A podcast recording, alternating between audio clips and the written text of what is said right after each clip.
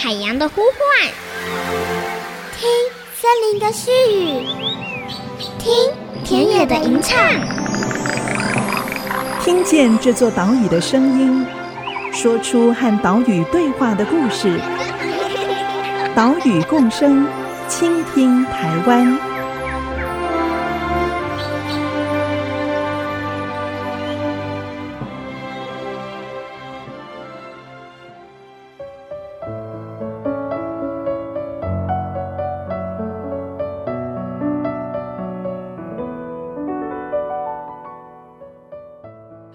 大家好，欢迎收听《岛屿共生，倾听台湾》，我是袁长杰。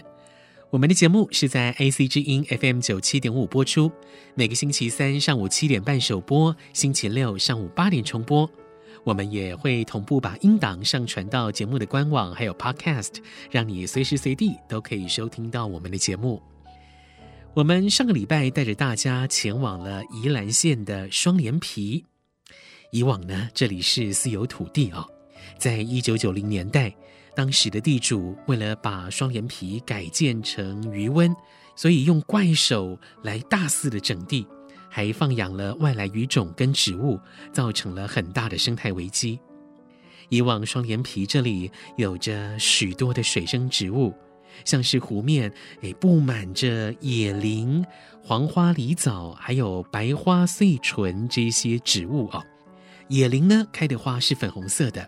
黄花梨枣啊，顾名思义，它的花是黄色的；而白花穗蓼呢，它的花是粉白色的。所以你在不同的时间来到双连皮，就会看到湖面点缀着不同的色彩。但是呢，以往的地主移除了水生植物，再加上了外来种动物一来，就把一些没有移除干净的水生植物也吃光光，造成了现在的双连皮景色是不复以往。面对这个情况，进驻双连皮生态教室的荒野保护协会，也透过了 Working Holiday，也就是工作假期这样的措施，来进行双连皮的栖地复育，集结许多志工的力量，希望有一天双连皮可以恢复以往那种美丽的景致。今天的节目就带着大家继续来到双连皮，由双连皮生态教室的黄振福阿福主任。带你了解台湾国宝级湿地的复育工作。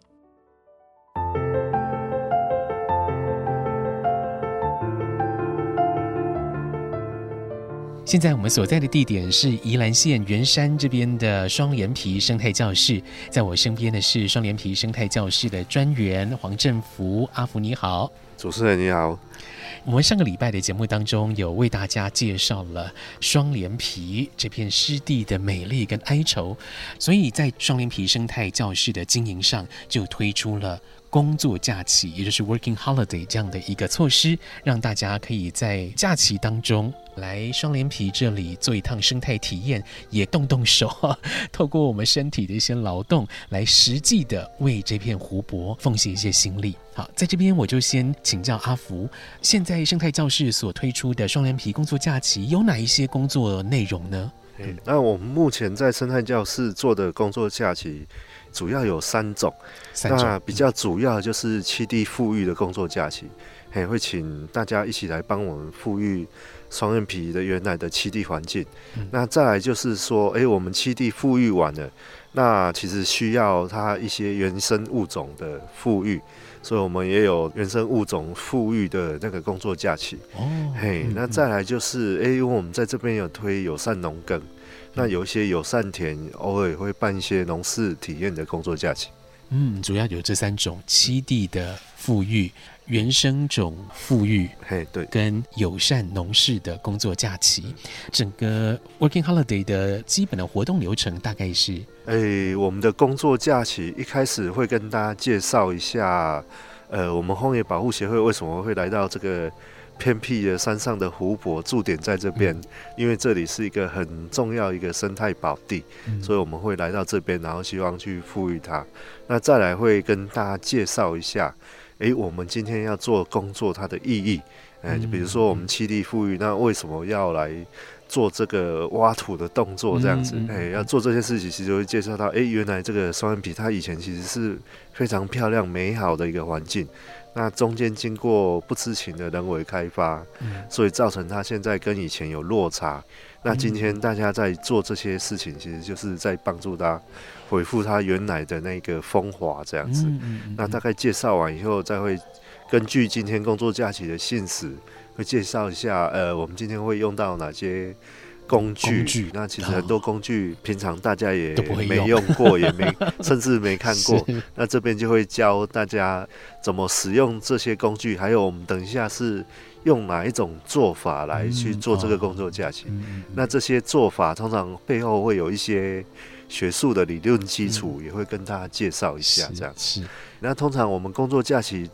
都还蛮辛苦的，那也不会从头做到尾，做到一个阶段之后，其实会停下来，然后带大家看看现在的双眼皮。嗯，嘿，阿姨介绍一下，现在双眼皮也是还是蛮美的，只是跟以前有很大的落差不一样。那也会在结束的时候带大家去认识一下现在的双眼皮，沉浸一下这样。嗯。工作假期，相信大家对这个词都不陌生。工作假期是一种新形态的志工服务形式。简单来讲啊，就是在工作放假的时候，或者是学校放假的时候，来参加志工劳动。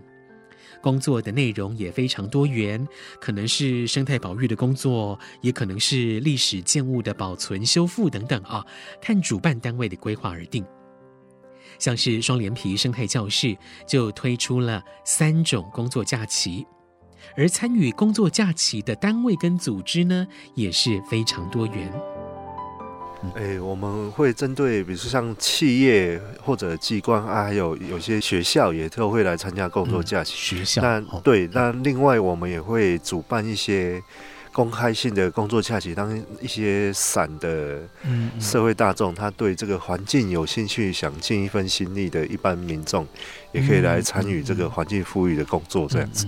那学校的工作假期会格外重视这个环境教育的部分喽？嘿，是是是，因为现在的学校老师其实他们观念蛮好，不会只重视在知识上的传递，嗯他们也会带学生到外面从事各种社会服务。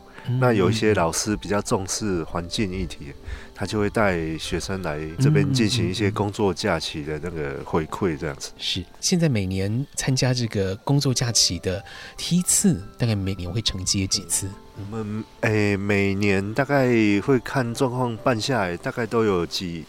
三四十场以上，三四十场，对对对，嗯、主要的会有三四十场左右，嗯嗯嗯、啊，每一年会不太一样这样子。那、嗯、今年有比较少吗？今年比较少一点，对，因为中间有一段时间，其实 他就算要来，我们也不敢办，怕 怕那个疫情的关系。是是。嗯、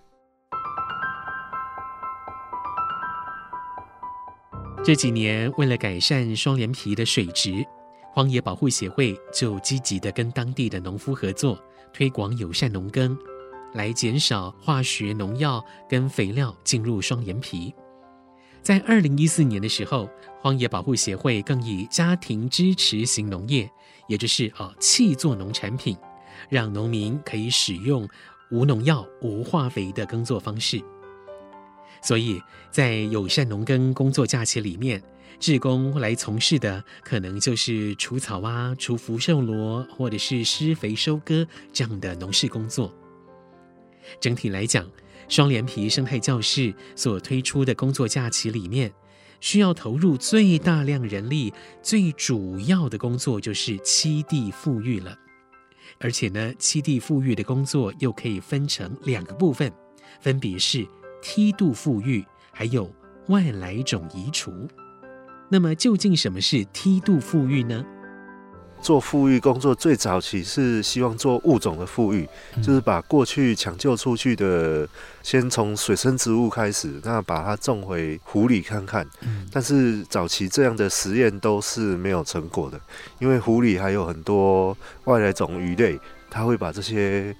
种回去的水生植物吃光光这样子，所以后来就开始想到，哎，因为双眼皮过去的湖，它是像我们去沙滩玩一样很平缓，那后来因为人为开发的关系，它把地貌改变成是陡坡。嗯，因为像这种陡坡的环境，对小生物来讲，它是就像悬崖一样。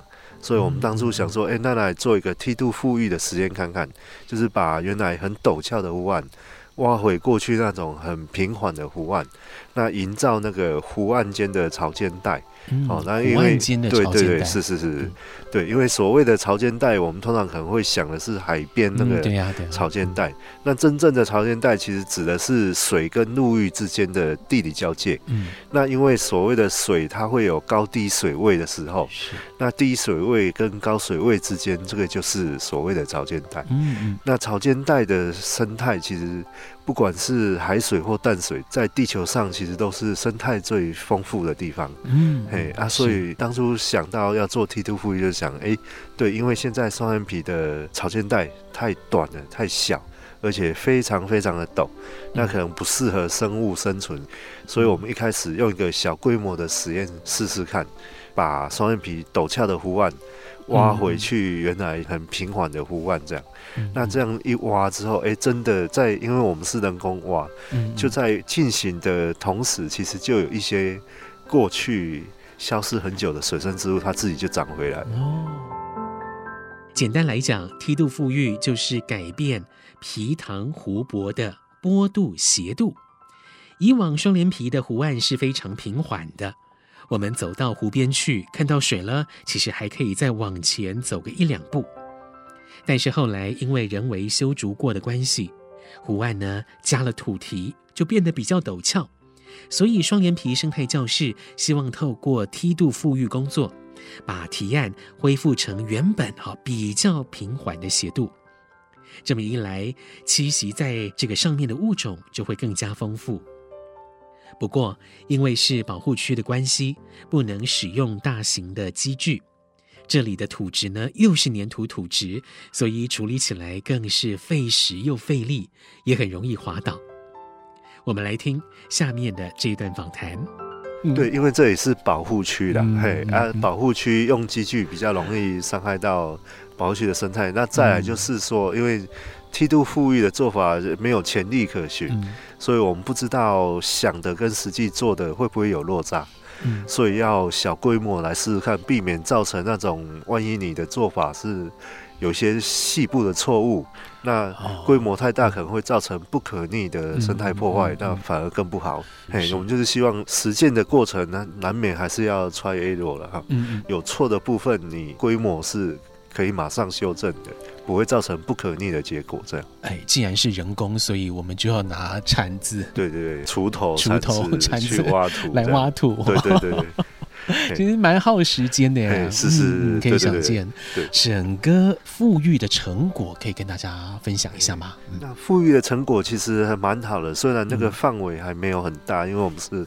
人工富裕，那其实就是诶，双眼皮。我们刚刚最早有介绍说，这里有一百多种植物嘛。嗯。那事实上，中间有二三十种在双眼皮这十年已经消失了，因为能回开发的关系。哦嗯嗯。那在我们做梯度复育的同时，诶，有一些原来在双眼皮消失的植物，诶，它自己就从我们富裕区里面长回来。哇。那这是蛮好的成果，也甚至不用从外面去移回来。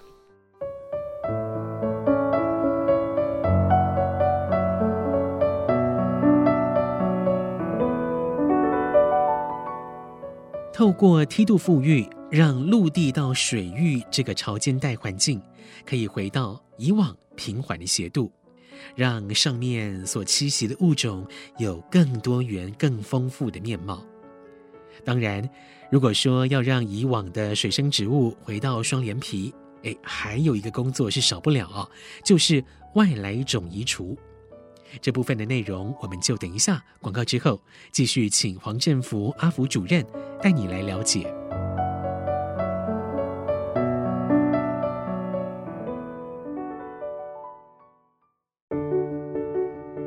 植物其实是很多动物的家，就是它们栖息的环境。嗯、那事实上，哎，水生植物长回来以后就慢慢我们就会发现，我们的富裕区有很多排遗跟脚印。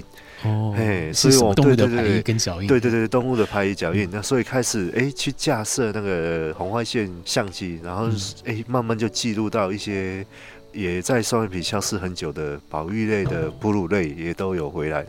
嗯，比如说像是，嘿，像石蟹獴、麝香猫，那甚至还有记录到台湾野兔这样。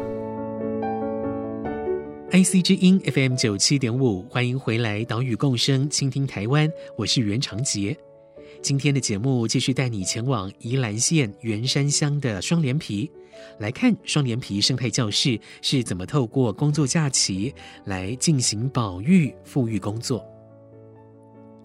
刚刚我们介绍的是双连皮生态教室所推出的七地复育工作假期当中的梯度复育工作。透过梯度富裕来改善皮塘湖岸的坡度，营造出更适合水生植物跟适合小型动物栖息的场所。而这些动植物回来的话，诶，生态金字塔上面更高阶的动物也会陆续回来。但是，要让双连皮回到像以往湖面布满水生植物的模样，还有一个非常重要的工作哦，就是外来种移除。究竟双连皮的外来种生物有哪一些呢？双连皮生态教室的黄振福主任是这么说的：那因为双连皮保护区外围是私有地，嗯、而且保护区本身没有围篱，大家都可以亲近，嗯、所以也是不可避免会有因为人为活动带来一些外来种。所以比如像一些水生的植物，比如像像我们讲的水芙蓉。嗯，水芙蓉，然后还有水竹叶者，市场上很夯的一些，像水蕴草、粉粒虎尾藻，哦，还有一种在地球上号称是湖泊杀手的冷艳槐叶品，这些外来种其实都有入侵到双眼皮保护区。是，那是植物的部分。那动物的部分呢？动物的部分主要我们关注的还是在福寿螺这一块，因为福寿螺对。整个保护区的植物会有很大的影响力，这样子。嗯，然后像湖里的当初被放养的一些经济鱼种，像草鱼啦，然后吴锅鱼，其实对这里来讲也是外来种。嗯，好像草鱼、吴锅鱼这些都是。是，工作假期所要移除的这些外来种，它的呃，主要是针对哪一些物种、哪一些动植物来做移除呢？哎、欸，我们目前因为诶、欸、外来种鱼类有宜兰大学的教授在帮忙，所以我目前比较针对会影响到我们富裕区的一些外来种，还有会严重影响到湖生态的外来种，所以主要针对的是福寿螺。嗯，那植物的部分其实就是。诶、欸，我们看哪些目前影响最严重，就会清除它。所以像现在第一名盯着的是冷艳华叶品，那像水芙蓉啊，那其实还有一些各上很多的外来种植物，我们都有在清除。也就是以植物为主，动物会是福寿螺这样子。对对对。那怎么去移除它们？对对 对，像像动物福寿螺就是要。带大家下水下水田去捡，嘿嘿，对对对，那那，那需要穿青花装吗？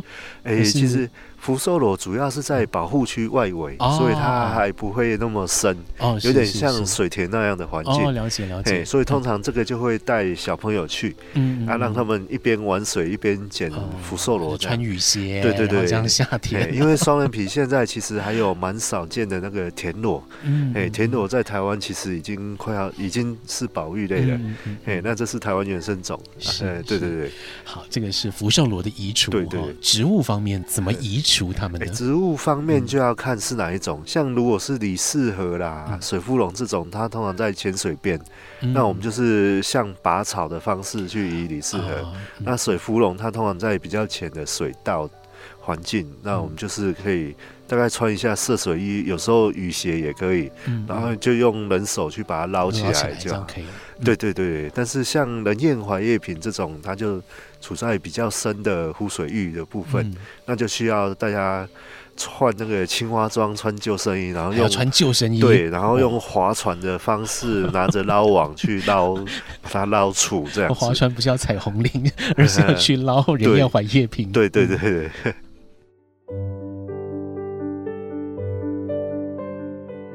刚刚我们有谈到一种外来种水生植物，叫做人厌槐叶萍。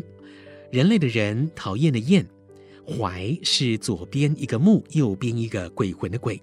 叶呢，叶子的叶，浮萍的萍，人厌槐叶萍。人厌槐叶萍是外来种植物，是水生的蕨类啊。它的生长速度非常快，而且呢很强势。在台湾其实也有本土的槐叶萍，就有学者把台湾的槐叶萍跟外来的人燕槐叶萍放在同一个培育箱里面，来比较它们的生存能力。结果呢，哇，到了第十个礼拜哦，也就是大概两个多月左右，人燕槐叶萍就占据了培育箱所有的空间，而台湾的槐叶萍呢，就全部死亡了。哇，你看人燕槐叶萍真的是非常强势哦，而且呢，它很难清除。你用捞的方式把眼睛看到的人燕槐叶萍清除掉，不代表它就是清除干净了。它第一个在比较危险的水域，嗯，所以变成一定要坐船进去。嗯，那再来是它蜘蛛比较小，它会卡在草丛间，嗯，嘿，会卡在湖边的草丛间，那变成。大范围的可以用网去捞，但是卡在草间间，你变成要用手去草丛里面把它们挖出来，然后再慢慢的移除。变成是好像在做一个很细致的工作，这样进度会非常慢。嗯嗯，嗯，而且你还需要船，船上不可能载二十个人嘛，对对对对对，没错。所以每次移除的这个速度跟范围也是都有限哦。对对对，而且啊，因为还要把它搬运出来，所以还要划船啊，搬这些吸了水的植物也蛮重的。是是是。目前这些外来种的状况跟最初相比，改善的幅度是怎么样呢？哎、欸，其实有能力的移除改善效果会非常好。嗯、那尤其是他们有侵占到危害到生态的部分，其实效果都还蛮好的啊。只是说水生生态的外来种都是没办法根绝，它的种子啊、孢子，一或者是一些小植株体，都一定还会存在在那边，所以变成。只能抑制，没办法永远根除这样。你说我们必须定期的来做这个外来种植物移除的工作，对，它没错，根除，对，没错。嗯，要清除人燕槐叶萍，志工就必须划船，把人燕槐叶萍往岸边的地方推，方便岸上的志工来统一捞除。而且呢，有很多很小的植株，必须要徒手伸到草丛里面哦，一点一点的捞，所以很花时间。而且呢，清理也很重要，在志工工作完之后，必须用刷子把青蛙桩仔细的刷干净，不然人厌槐叶萍哈，它是水生蕨类，它的孢子呢就可能会卡在青蛙桩里面，就可能不小心又被带到其他的水域。所以，人厌槐叶萍的移除工作就必须定期来进行。今年因为疫情的关系，所以工作假期的举办次数大幅的减少，尤其是上半年，哇，几乎是没有办法举办。这也造成了人厌槐叶萍的数量又有回来的趋势。所以，大家从这里可以知道，外来种生物问题是非常难处理的。不管是今天我们所提到的人厌槐叶萍，或者是埃及圣环、绿鬣蜥这些动物，都非常棘手。所以最重要的哦，还是在源头端，我们不要产生外来种生物问题。所以等一下岛屿行动家单元就来告诉你避免外来种问题的二不跟二要原则。岛屿共生，倾听台湾。我们下个礼拜同一时间再会喽。拜拜。